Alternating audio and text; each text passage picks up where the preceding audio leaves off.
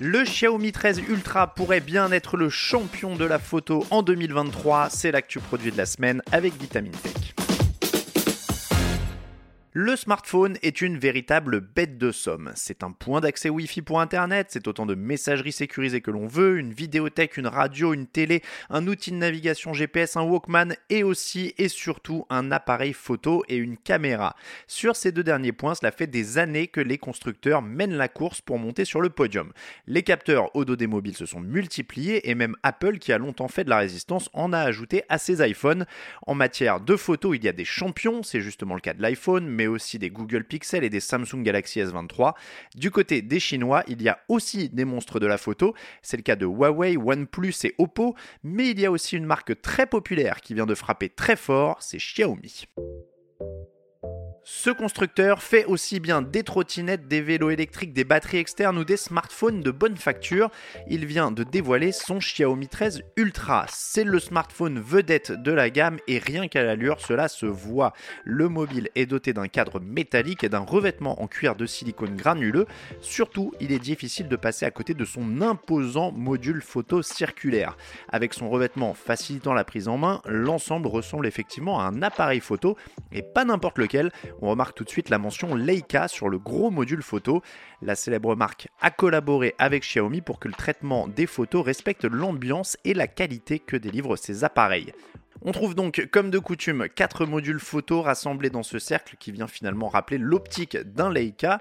L'objectif principal est très particulier. Pour capturer les images, il utilise un capteur IMX 989 de 50 mégapixels. Ce capteur conçu par Sony est un ovni dans l'univers des smartphones. Il mesure 1 pouce et c'est très rare. 1 pouce, c'est le plus petit des grands capteurs sur les vrais appareils photo. Question de point de vue, car pour les smartphones, c'est le plus grand des capteurs. Il a coûté 15 millions de dollars de développement à Xiaomi et Sony. Ce co-développement a permis à Xiaomi de maîtriser directement les composants intégrés dans la puce. C'est un atout car si on trouve ce type de capteur également sur d'autres mobiles comme le Sony Xperia Pro 1, le Panasonic Lumix DMC CM1 et certains Oppo Find X6 Pro, ces coûteux photophones ne savent pas exploiter à fond le potentiel d'un tel capteur. Retenez que plus un capteur est grand, mieux c'est mais c'est en maîtrisant toute la chaîne, comme peut le faire Xiaomi, que l'on peut en tirer profit. Ce capteur n'est pas né d'hier, il se trouvait aussi sur la version précédente du smartphone haut de gamme de Xiaomi.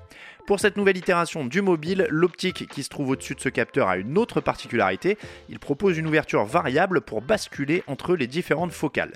Il faut noter que ces lentilles ont été développées spécialement par Leica.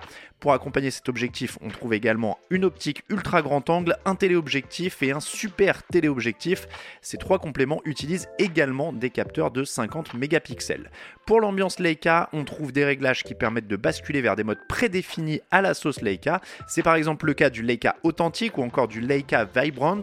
Comme c'est un appareil photo de pro, les images issues du capteur principal peuvent être enregistrées au format RAW 14 bits.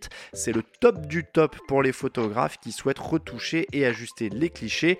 À l'avant, pour parfaire les selfies, on trouve un objectif plus modeste mais qui capture quand même les portraits avec un capteur de 32 mégapixels. Il est intégré dans un écran AMOLED de 6,7 pouces. Celui-ci est doté d'une définition de 1440 par 3200 pixels qui est rafraîchi à 120 Hz. Puisque c'est un smartphone et qu'il se positionne sur le très haut de gamme, le reste des spécifications est également musclé. On trouve ainsi un puissant processeur Snapdragon 8 de seconde génération. Il est épaulé par 12 Go de mémoire vive. Une autre version encore plus percutante dispose de 16 Go. Pour le stockage, il débute avec une capacité de 256 Go et culmine à 1 Teraoctet.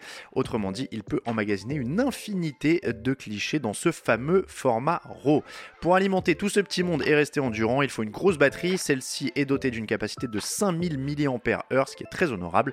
Et si l'énergie vient à manquer, il est possible de la rebooster grâce à la recharge rapide de 90 watts. Le mobile dispose aussi d'une charge rapide sans fil de 50 watts.